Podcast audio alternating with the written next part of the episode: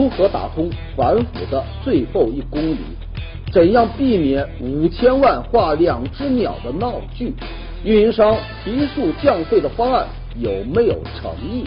更多精彩尽在本期《杂志天下》。观众朋友，大家好，欢迎收看《杂志天下》，我是廖杰，和你一起来关注正在流行的话题。节目开始，杂志封面最新一期《新民周刊》封面话题是反腐的最后一公里。反腐可不是把老虎、苍蝇关进笼子就了事。这贪官呢被判刑之后呢，往往就不怎么进入到公众视野了。可其实呢，在这之后还有反腐的最后一公里，必须引起重视。咱们先说这个前半公里，是关于贪官怎么服刑的。你比如哈，一些贪官他通过减刑就提早出狱了，已经成了一种中国式出狱啊。你想啊。好不容易抓到一只老虎，关了还不到一半的星期，他就出来了。我胡汉三又回来了，这岂不是跟反腐唱对台戏吗？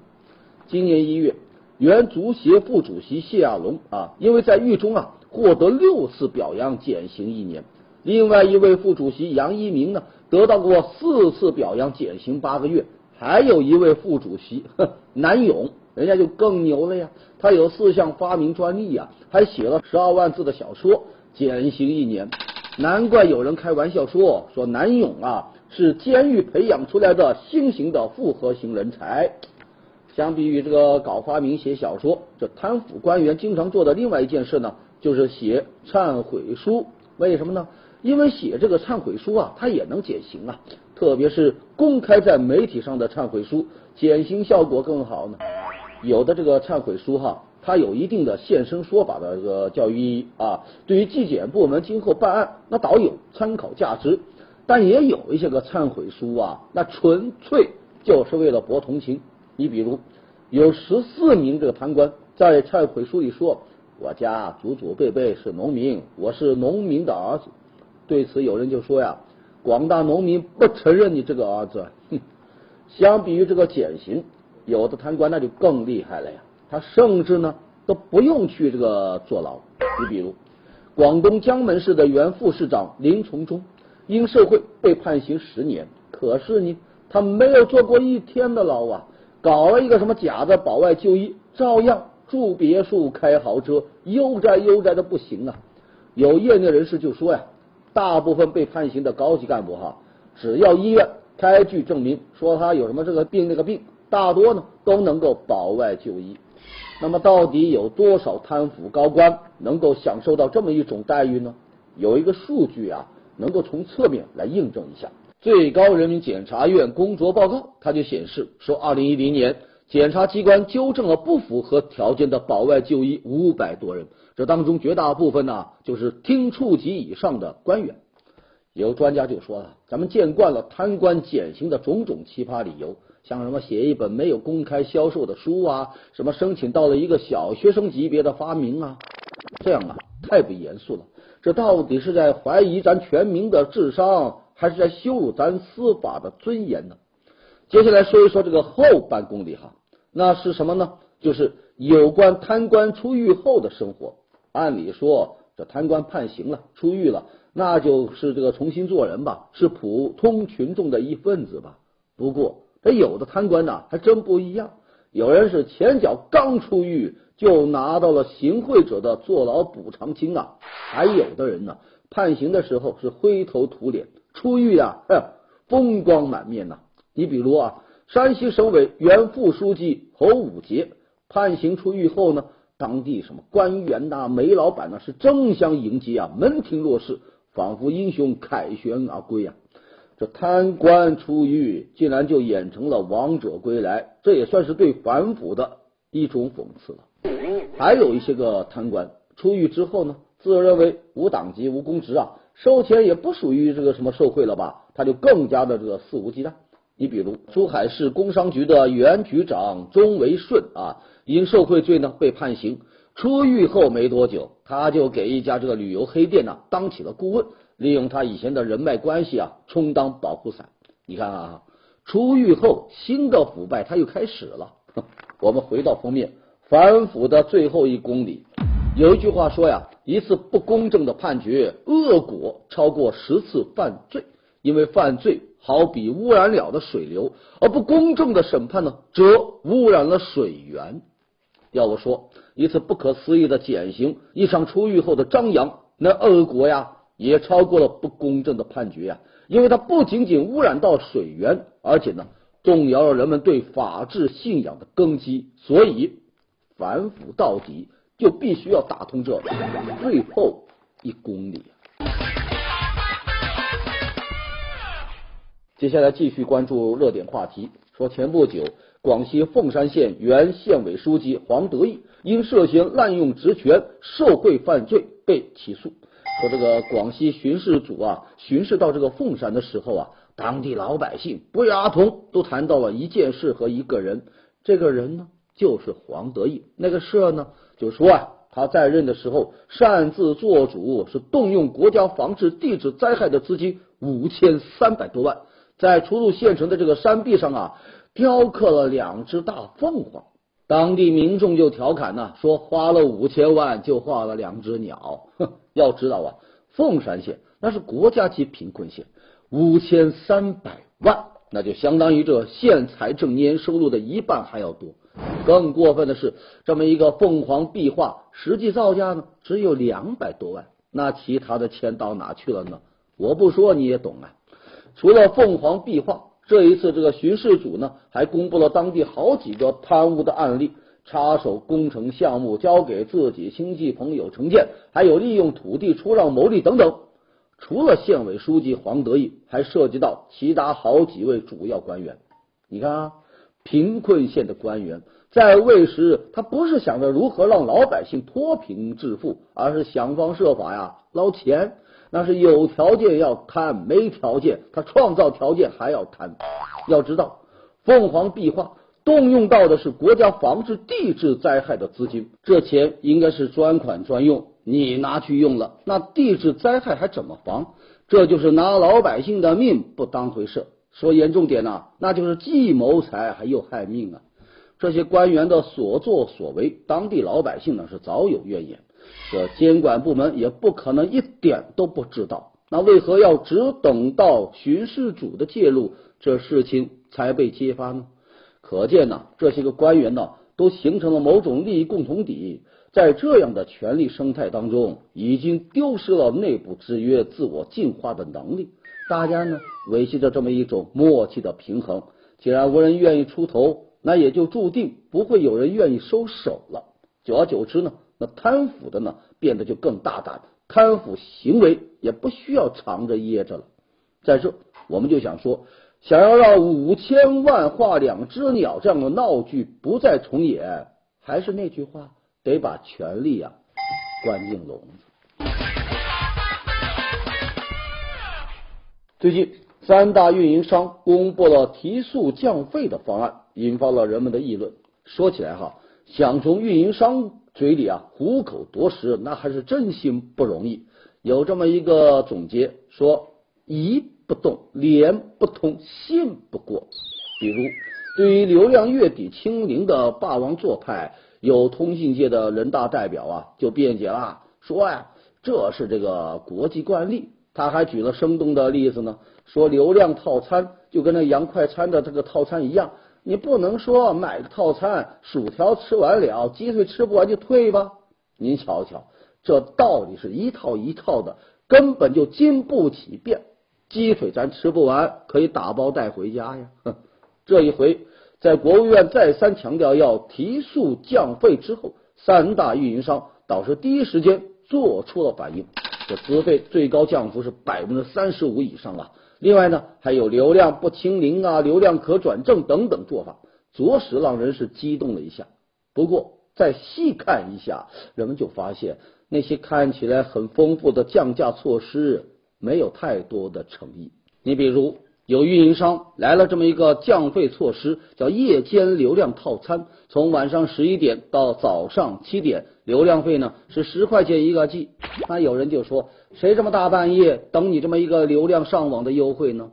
还有一些地方的网友啊就说，我们那呀现在才什么五块钱一个 G，你变成十块钱一个 G 的优惠，你说是优惠了呢，还是优惠了呢？再来说一说流量不清零，这算是比较靠谱了吧？可其实啊，运营商只是换了一个新套餐的马甲，把那期限拉长了而已。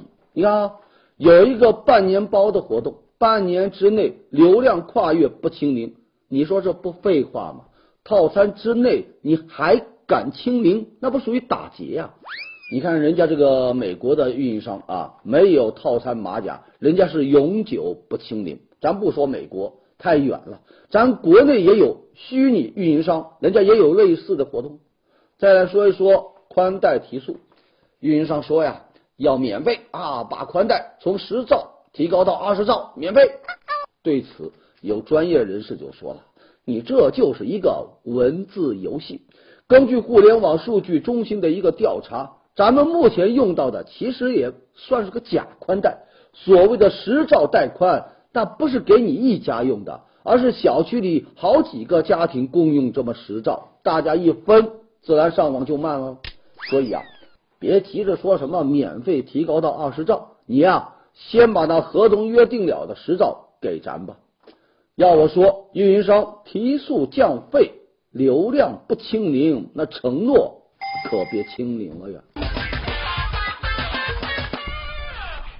在很多人的眼里，保送生那就是有着莫大的光环，不用高考就能读大学。虽然这几年教育部要求要收紧这个保送生的推荐名额，但全国保送生的总量啊仍然还是比较大。那最近一则有关保送生的消息，再次将人们的目光聚焦到了保送生这个制度上。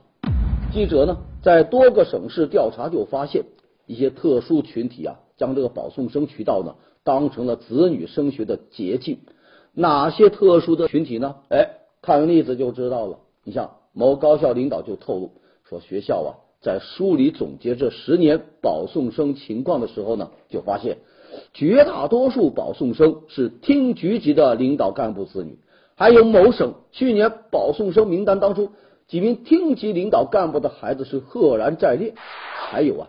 广东一名落马副省级的干部啊，他的子女呢被曝凭借一项科技发明奖是获得了什么重点大学的保送资格，可能奖是造假的。你看看哈，重点大学的保送生成了领导干部子女的后花园啊！保送生在公众印象当中那就是优生，至少在于某方面应该是很优秀的吧。有高校对近些年保送生跟踪调查，就发现这些学生在学科特长、创新能力、组织才能、社团活动这些个方面都没有什么过人之处，有的呢在学习成绩上还不如普通的高考生。那这些个听官子女保送生的优，究竟优在什么地方呢？恐怕就优在有一个当官的爹、当官的妈。保送生。一般需要经过三个环节啊，就是推荐环节、公示环节和审核环节。可是，在实际操作当中是环环失守啊。你比如推荐环节，有的是凭成绩，有的是看综合素质，标准都不一样的。至于公示环节呢，那常常人为走过场了。那到了审核的时候，高校人员明明知道这些个保送生啊，那就是官员子弟呀，资质平平。但呢，有人多次打过招呼，并称啊，以保送名额换你的科研经费投入，那当然就睁一只眼闭一只眼了。当初设立保送生制度的初衷，那是要照顾特殊人才、特殊的天才。现在呢，却更多的照顾到了官员的子女，他就偏离了他的制度的轨道。在这呀，我们就想说，保送生制度存在这么多的漏洞，那就需要。有关部门赶紧亡羊补牢，既要补好那标准程序审查的牢，也要织好那个网，推荐、考察、审核人员纪律的那张网。好，接下来进入到板块杂志标题，我们来看《环球人物》文章标题：秦明法医要有鬼手佛心。秦明啊，是一位八零后的法医。他的另外一个身份呢，叫网络作家。他写过《失语者》《无声的证词》等网络小说，是国内畅销的悬疑小说的作者。前不久，他参加签售，乐坏了附近卖菜的。为啥呢？因为粉丝都去买芹菜呀，一个人拿一束芹菜来欢迎他。芹菜是秦明粉丝的名字。由于工作的特殊性，人们对法医呀并不是很了解。在影视剧当中，他们是又酷又帅，目光犀利。但是呢，在现实当中啊，他们有的时候啊会被误解，甚至蒙受不白之冤。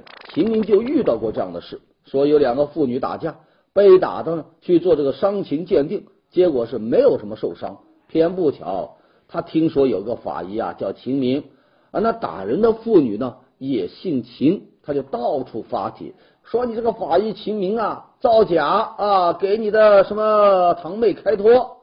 对此，这秦明就特郁闷呐，说我尽管也挺显老的，但你也不至于说我一个三十来岁的这个小伙子是那五十多岁妇女的堂兄啊。秦明就说了，写小说不是为了出名，而是要给法医来证明，让人们了解法医。正所谓万劫不复有鬼手。太平人间存佛心。好，接下来是新周刊文章标题：为华侨寻根的生意经。做这个生意的呢，叫李伟汉啊，是第七代华裔，是河南人啊。他在中国花两年多的时间还原了他的这个家族史啊，说大概在一八五零年，他的太祖父到印尼去谋生之后呢，就迁到了荷兰。在这个寻根的过程当中啊，这李伟汉呢就发现咱海外华裔啊都有强烈的寻根需求，于是呢他干脆辞掉了高薪的工作，就创办了一家专门的公司来帮华侨到中国来寻根。这个内容就包括啊调查你的祖先是谁，调查当初为什么要移民，在中国还有什么什么亲戚，有没有家谱啊、祖屋啊、祠堂啊等等。那寻根的收费呢，从几百美元到几千美元不等。那有人是寻到了，高高兴兴到中国来跟远亲合影留念；有的人寻到之后啊，还就有一点近乡情更怯的感觉，都不敢去见这个亲戚。其实啊。寻根在海外那就是一门大生意啊！你比如美国有一个这个家谱网，人家是可以包月的，一个月三十美元啊，让你查询各种信息，甚至呢，你就能在网上查到你祖先移民的时候啊坐船的那个船票。要我说，寻根的生意经就是帮人呐来解乡愁。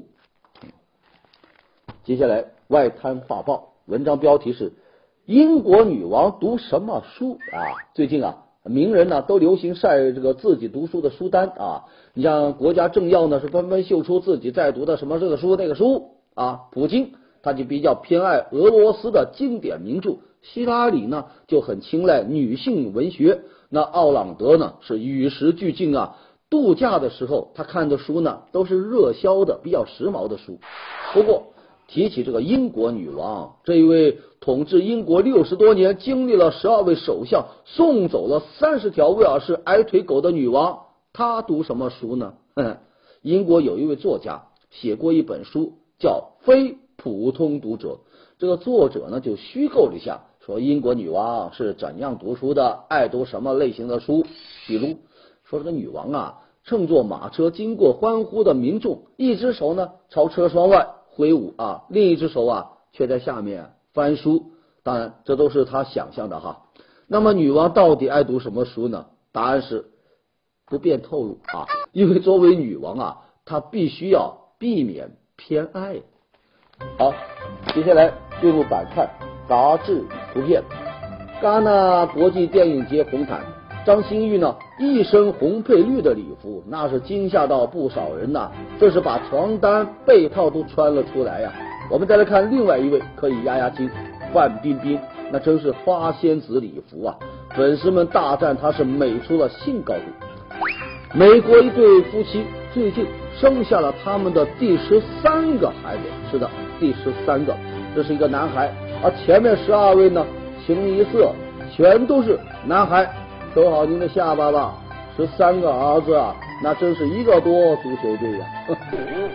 日本一棵一百四十四岁高龄的紫藤树开花了，犹如紫色瀑布一般，如梦如幻呐。这样的美景就想起了《阿凡达》了。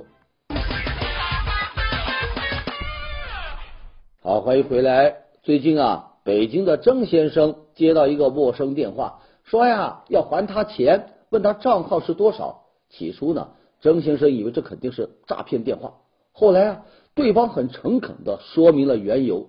曾先生呢，这就想了起来，说三年前他曾经给一个大学生的父亲啊来捐款。打电话的就是这个大学生，人家现在还钱了。这个大学生叫小许，三年前他的父亲呢得了白血病，为了给父亲募集这个治疗的费用，这小许呢当时在网上就发起了一个求助信息啊。不过呢和其他网络求助不一样，人家在当初筹款的时候就明确的承诺说这是借钱，以后有钱了一定给还上，还承诺。每一年呢要支付百分之五的利息，不过很多当初这个捐款的人呢，并没有留意到这么一个还款的承诺。你像曾先生就说了，我都不记得捐了钱，也不记得捐了多少，当时捐款呢也没有想着要你来还呢。大学生募捐救富，网友积极伸手援助，让我们看到的是善。现在呢，受捐方他不忘承诺，连本带利来还钱。让我们又看到了信这么一个完满的续集，引来了大家一致的好评，纷纷点赞啊！对于这个还钱，小许呢有自己的想法。他说：“把钱还给帮助过我的人，他们就可以再去帮助其他有需要的人。这就是诚信，让爱心继续，让爱心更美好。当然了，也并非所有的善举啊，都像刚才说的那么暖心。”你比如说，这个重庆的张阿姨打算将一个价值四十万的店面捐赠给残疾人福利基金会啊，来支持这个残疾人呐创业。可是没想到啊，做善事没有想象的那么简单，不仅手续繁多。过户呢，还需要缴纳什么百分之三的个税、百分之五点六的营业税和百分之三的契税、百分之六的土地增值税，他家家拢拢又要交七万多。后来特事特办就减免了一些，但还要交这个百分之五点六的营业税。对此啊，张阿姨就想不通啊，做善事要交税吗？对此。这残疾人福利基金会呢就解释说，说重庆目前还没有过捐赠房屋的先例，你张女士呢是第一个，关于捐赠房产的税收也没有相关的政策，所以呢只能按照普通房屋过户的手续来办呢。不光这捐赠人要缴税，我们这接受捐赠的一方啊还要缴税呢。不过他们也表示，捐赠人的慈善热情不应该受到打击。张阿姨捐赠店面产生的相关税费应该由他们来缴纳。捐赠房产要交税，这里边折射出来的其实还是制度的缺位，因为公益性质的房产捐赠少了，以至于呢还没有制定相关的政策。那这一回呢，张女士的捐赠那是一分钱都不收，那以后除了做好事的李女士呢，刘女士呢，又该怎么办呢？这重庆的事那倒是特事特办了。那请问以后上海的、广东的、云南的遇到这样的事又该怎么办呢？有专家就说了，在崇尚慈善事业、倡导爱心帮扶的当下，税务方面的法律法规啊也应该与时俱进。你不能让法律阻挡到爱心的脚步啊！在这里呢，我们就想说，做慈善者都是带着宝贵的善意。那我们的相关制度设计就应该体现出对善意、对爱心人士的敬意。最近，英国金融时报报道说，在咱国内古玩圈呐，流行这么一个说法，说嫁人当嫁手串男。第一呢，说这个手串男呐，心心念念都是手串，手串里呢学问大，颜色光泽各异，等级细分严密。不同材质呢，还对应不同的心理效应啊！再加上什么真伪混杂、水深雷多，让手串男是眼花缭乱、欲罢不能，都没有心思去外边野了。老实。第二，说手串呢是越老越吃香，爱手串的男人呐，自然就不会喜新厌旧。第三，说男人买了手串后，如果买到的是真货，回家欣喜若狂，进厨房炒菜，小酌一杯是不亦乐乎；如果买到的是假的呢，自然就不敢吭声，回家呀拿拖把打扫卫生吧，端茶杯端茶倒水吧，哎给老婆按摩吧，服务周到是绝无怨言。看来啊，以后要问优质男去哪了，答众里寻他千百度，那人正在玩手串。NBA 赛场上，球员在场上打的是激烈，球迷在下边呢也没闲着，要随时做好玩游戏的准备。什么游戏啊？邻座接吻游戏，就是比赛中场休息的时候，现场摄像机啊，他会对准观众席的一些球迷，最后镜头停留在一男一女上面，那这一对男女，对不起，你要当着所有人的面呢亲吻。不过因为事发突然呐，就出现过各种各样很有趣的场景。像前不久凯尔特人对公牛队的比赛暂停的时候呢，这摄影机就锁定在一对这个情侣身上。结果啊，那男生正在这个讲电话没注意，女伴呢就提醒他赶紧吻呗，他还生气回了几句，就导致啊这女友呢被这个吉祥物给抱走了。还有这一对，男方不乐意接吻。女方无奈呀，瞅了瞅旁边另外一个帅哥，然后呢，还有这一对最尴尬了。摄影机选好人之后啊，这两位是迟迟不动啊。过了一会儿，那男方啊举了一张纸条，上面就写着三个字：“那是我妹妹。”好，接下来看最新一期的《南方人物周刊》，介绍几个瑞词。第一个词。相亲清单啊，说这个四川呢，有一位女生学会计的，今年二十四，还算年轻，可相亲史却有了四年了。从二十岁呀就相亲啊，相过的人加起来可绕地球绕不到几圈哈，但也足够列出一个清单来啊。他把所有的相亲对象都列在一个清单上，足足有三十多个，三页纸呢。每个相亲对象都写明了是谁给介绍的。他的情况是怎样的，以及相亲之后的感想，那个点评啊，堪称是快、准、狠。像什么这一位是这么写的哈，说毕业后要回老家不合适。还有这是写的没眼缘，还有这个就写有车人丑，还嫌我不会打扮。姑娘自己就说了，相了这么多亲啊。碰上喜欢的吧，可惜呢，没房没车，想将就嘛，又觉得没面子。那条件好的呢，他又觉得没什么安全感。哎呦，太难了。要我说呀，你呀，真不愧是学会计的，相亲都用上这数据了。嗯，好，下一个瑞词，我们来看幸福胖，长胖，那对很多人来说，那就是一个晴天一个霹雳呀，伤心啊。但对某些人来说，长胖，哎，他却是幸福的一件事。幸福肥指的就是有些人呐，结婚之后身材呢突然就变胖了。你像周迅、大 S、李湘、戚薇，结婚之后呢都微胖了。你看哈，以往单身的时候三餐呐可能都不定时，结婚之后呢两个人吃饭那是胃口大开呀。还有呢。结婚前可能要忙着这个约会呀，结婚后呢，从电影院、公园、郊外转到了家里的沙发上，也不用出去乱跑了，那不就胖了吗？我们的单身编导就说了，这样的幸福胖，他也想来那么几斤啊！感谢收看《杂志天下》，读杂志观天下，杂志话题多，咱明天中午接着说。节目最后是天下言论。